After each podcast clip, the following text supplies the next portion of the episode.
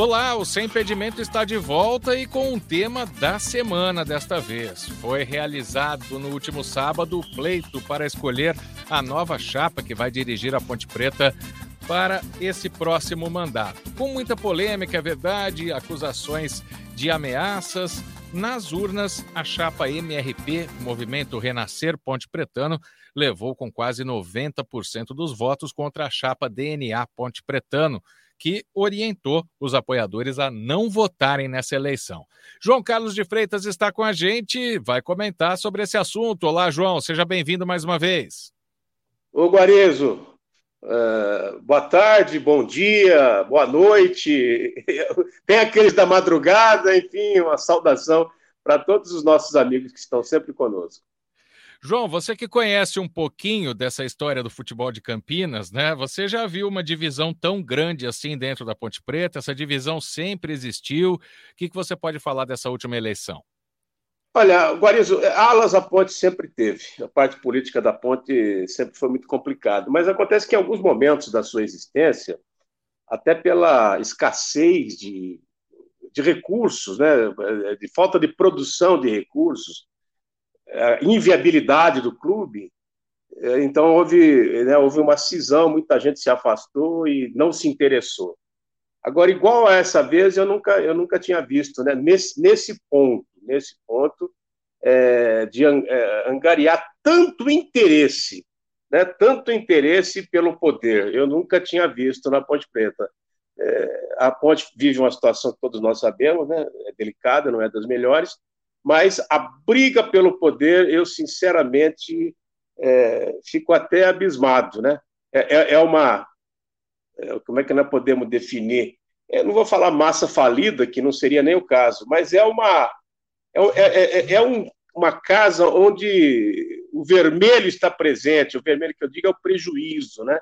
O prejuízo, a falta de recursos, é, o gasto muito maior do que a receita, essas coisas que nós estamos acostumados.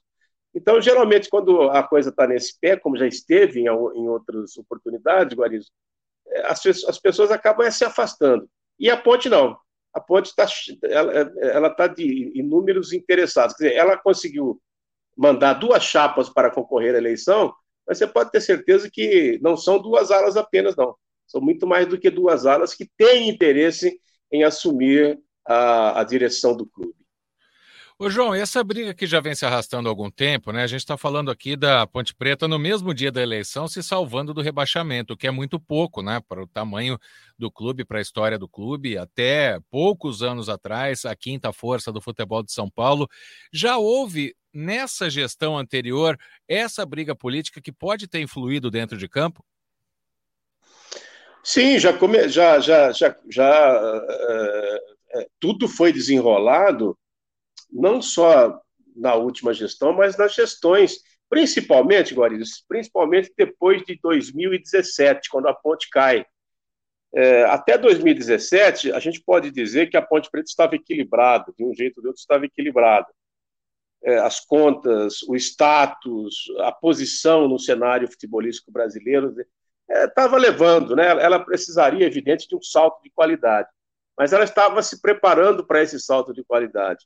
Aí, de repente, vem a queda de 2017 e aí, pronto, aí houve uma reviravolta, né? É, porque os ânimos se acirraram, as oposições, né, as respectivas oposições, elas ganharam muita força, se aproveitaram muito desse, desse momento de instabilidade e foram crescendo, né? foram crescendo a ponto de se articularem para essa eleição e chegar no ponto que chegou, a história aí todo mundo sabe, né, o que aconteceu nas eleições da Ponte Preta nesse último dia 20, né, dia, por sinal, dia da consciência negra, na qual a Ponte Preta, a história da Ponte Preta tem muito a ver, né, Ponte Preta é um clube que sempre agregou não só os negros, não só os pretos, mas a todas as raças, a todos os credos, é um clube extremamente democrático. E, e, isso aí vem se arrastando mesmo, né?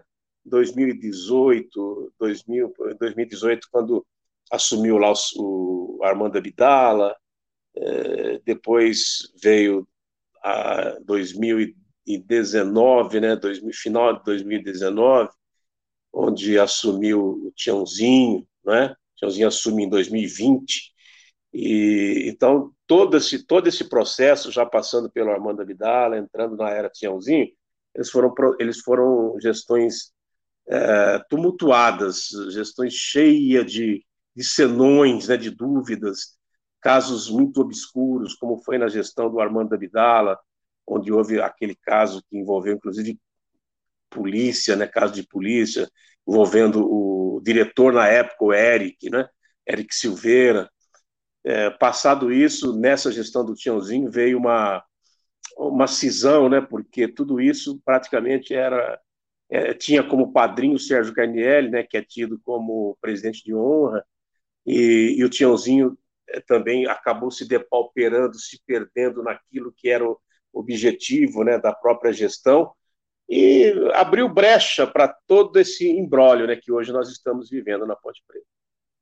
Ô João, e você citou um nome muito importante no processo político da Ponte Preta, Sérgio Canielli, você já falou em outros podcasts aqui, né? Quando chegou Sérgio Canielli em 1996, pegou uma Ponte Preta tão ou mais quebrada do que está hoje, né? Acho que até o sofá era penhorado, é a frase que, que você usava, né? E desta vez, porque já houve várias rupturas com o Sérgio Canielli durante os outros mandatos dos presidentes que passaram pela ponte. Ele chegou, inclusive, a ser suspenso do clube por muitos anos, né?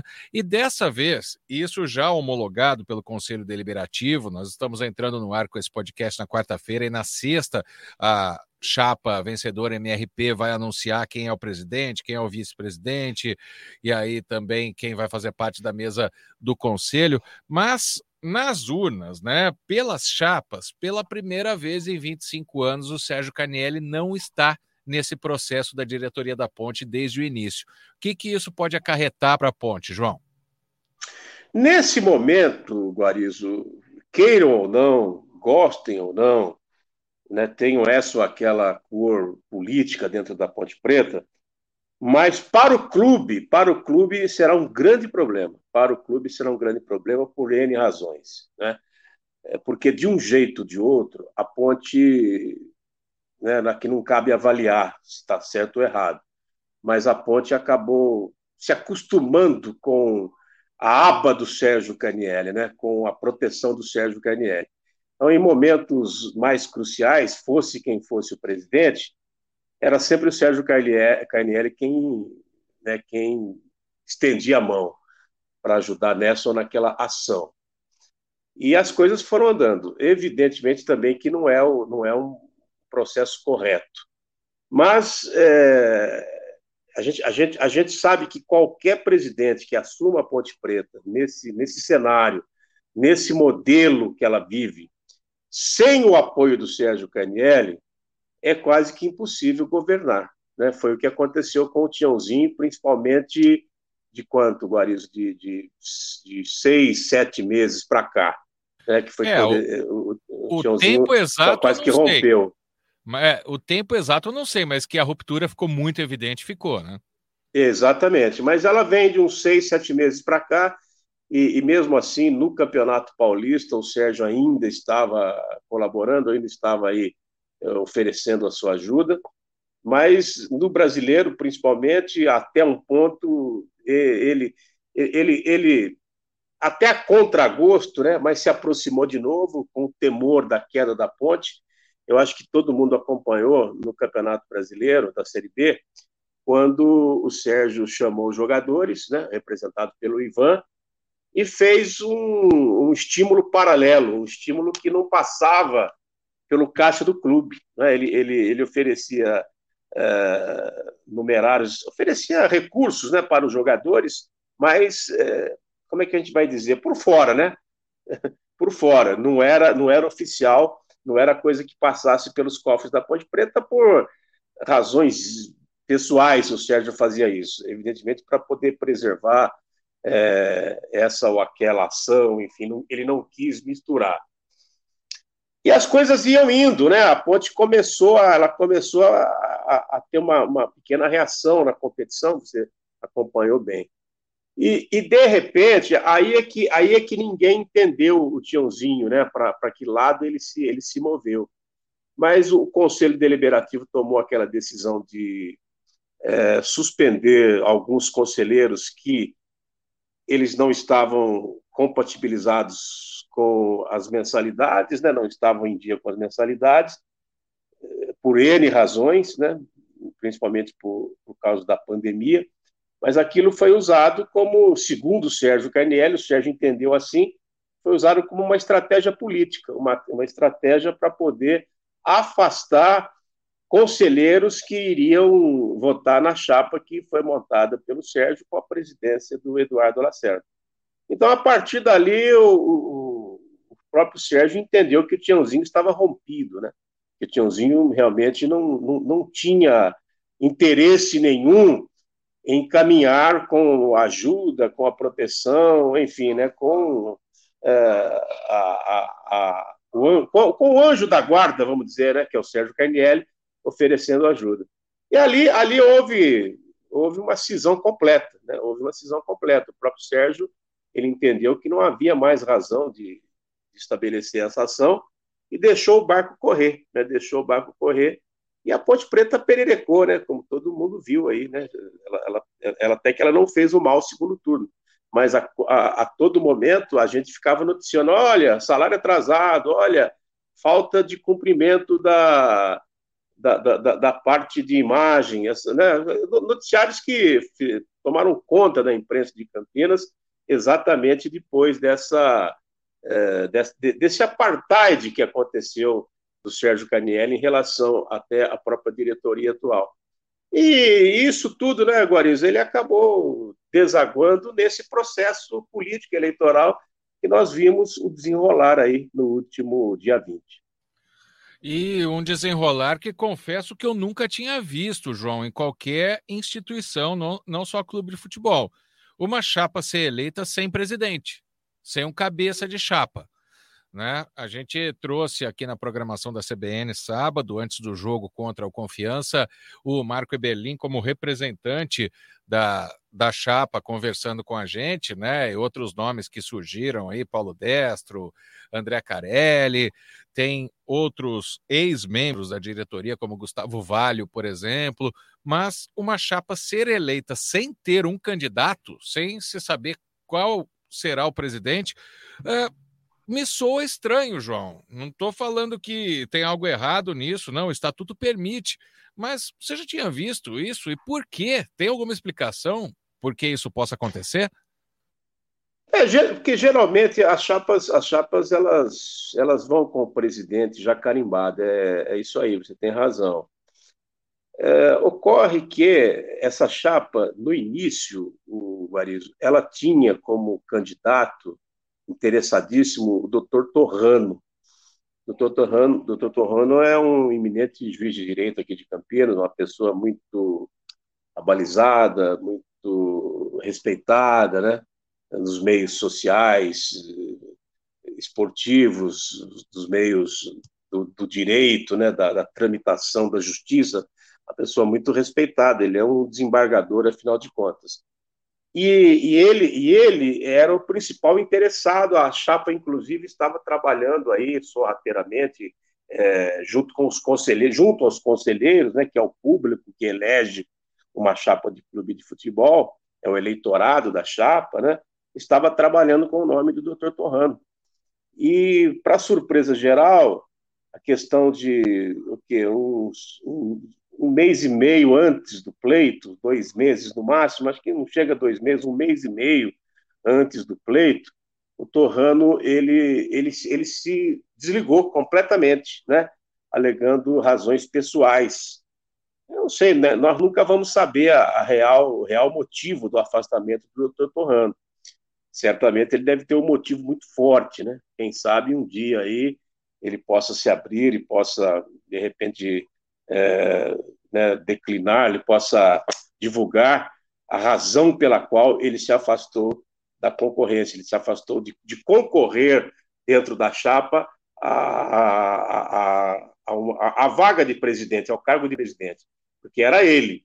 Né, ele era inclusive, era inclusive o que a chapa vendia, o que a chapa, eh, nas, nas entrelinhas, né, se não oficialmente, mas pelo menos oficiosamente, era o que corria a boca pequena que ele seria o presidente dessa chapa. E com a saída dele, Guariz, com o desligamento dele, a gente, né, a gente percebeu que imediatamente não há um substituto né, para ocupar esse cargo de presidente. É claro que um presidente será eleito, vindo dessa chapa, né, a chamada MRP, que tem também planos aí, planos que contemplam uma arena, não no mesmo modelo que a chapa DNA estava divulgando, mas uma, uma restauração, um resgate do próprio estádio Moisés Lucarelli e também um CT. São projetos, são é, planos que estão na chapa e que foram prometidos para o, o, conselheiro, para o associado e para a torcida da Ponte Preta. Então, isso, isso aí, certamente, eles vão, eles, eles pelo menos têm esse compromisso. Vamos ver se vão conseguir cumprir. E então a gente sentiu isso, viu, Guarese, que não, não, tinha, não, não estavam preparados, talvez, para perder o nome, né, que realmente era um nome de respeito, mas que eh, preferiu se ausentar, preferiu se afastar, né, por, diz ele, por razões eh, particulares. Ô, João, para a gente encerrar, né, assim como nós ouvimos o Marco Eberlin aqui na programação da CBN. E hoje aqui tudo dentro da tranquilidade, um contingente policial gigantesco e todo mundo exercendo seu direito democrático de voto. Olha, com todo o respeito ao candidato Lacerda, apesar de não ser o candidato aqui do MRP, eu acho que isso fica muito fácil falar que eles receberam ameaça, e principalmente dizer que foi do lado nosso. Isso é uma situação policial, não minha, é, não acredito nisso. Todos são pontipretanos, tanto a chapa do DNA como a chapa MRP. Eu acredito mais em criar não, não digo Eduardo, mas alguém querer, querer criar alguma situação para conflito, eu vou lembrar, isso não é derby, isso é a democracia pontipretana e todo mundo tem o direito de escolher os melhores nomes. Eu tenho certeza absoluta que do lado do MRP não partiu. Nós também ouvimos Eduardo Lacerda, que era o candidato da chapa DNA Ponte Pretano, e relatando ameaças a conselheiros, né, boletins de ocorrência que foram lavrados e uma possibilidade de se judicializar essa eleição. Já tomamos todas as medidas judiciais cabíveis, é, não só em razão do que está acontecendo hoje, mas em razão da, do reiterado descumprimento do Estatuto Social da Ponte Preta, da Lei Pelé, do Código Civil e da Constituição Federal. Né? E essa medida que nós estamos tomando é, é em respeito aos conselheiros da Ponte Preta, apoiadores da chapa DNA Ponte Pretana, estão na sua casa até agora que não puderam sair para votar. Então, é uma decisão colegiada que a chapa DNA Ponte Pretano é, está é, manifestando publicamente essa situação em respeito às pessoas que não puderam votar, de forma a proteger a integridade física. É, e nós entendemos que essa eleição ela é ilegítima. Infelizmente, ela não é digna e justa e democrática, né, à altura da Ponte Preta. Caso essa judicialização aconteça, João, quem vai formar e como vai formar um elenco da Ponte Preta para a próxima temporada? Esse é um grande problema, porque as coisas da ponte estão correndo, né? o campeonato batendo as portas, a gente não sabe como é que vai ficar o elenco, a comissão técnica, né? enfim, tudo isso ainda é indefinido. Eu creio o seguinte, Guarizo, que a chapa MRP ela está trabalhando como tudo estivesse normal. E, e se houver uma, né, uma ação da justiça, acho que eles também vão lutar, né, vão brigar para tentar recurso. Talvez isso vai, talvez vá, vá caminhar. É, por enquanto não se cogita uma, uma união né? não, se, não se fala em união. E, na verdade, o ideal seria isso, né? Mas a que clima, né? Aqui, a, né? a que cenário isso poderia ocorrer, uma vez que a chapa DNA ela se sente lesada dentro do pleito. Então, ela, ela foi buscar a justiça, Ministério Público, as, as barras policiais, tudo isso, né? Com BOs, etc. Então, é, a gente, a gente sente que, que o processo, Guarizo, ele, ele vai naturalmente penalizar não a DNA e não a MRP. Né? O processo ele, ele vai penalizar a instituição. Você não tem a dúvida nenhuma disso. A, a Associação Atlética Ponte Preta, nesse cenário que foi que está estabelecido, que está instalado hoje, a Ponte Preta corre seríssimos riscos, né? riscos eh, graves, e que naturalmente têm que ser avaliados por todos, inclusive, viu, Góris? Inclusive pelo, eh, pelas lideranças da própria DNA. Né? É, lembra muito a, a Salomão, né? quando uh, duas mães queriam a criança, uma delas não era a mãe verdadeira, mas quando Salomão disse que ia cortar a criança ao meio, a mãe verdadeira falou: não, então pode deixar com a, com a outra mãe. Aí ele percebeu quem era a mãe verdadeira. Então eles têm que é, buscar esse entendimento, Guaris, buscar esse entendimento sob risco de é, colocar a Ponte Preta em uma situação, a situação da Ponte Preta, digamos que hoje é grave. Ela poderia ficar insustentável, né? A Ponte Preta poderia, é, de repente, ter aí é, ser aniquilada, né? não ter forças de reagir, não ter forças de enfrentar essa situação toda. E nós vamos acompanhar isso de perto, porque, afinal de contas, a Ponte Preta é um patrimônio aqui, não só para a imprensa esportiva de Campinas, mas para a cidade de Campinas, para a torcida e para muito mais. João Carlos de Freitas, a semana que vem a gente volta com outro tema. Vamos analisar a campanha do Guarani na semana que vem, nessa Série B. Um abraço, João. Um abraço, Guariz, e a todos os nossos amigos que estão sempre nos acompanhando.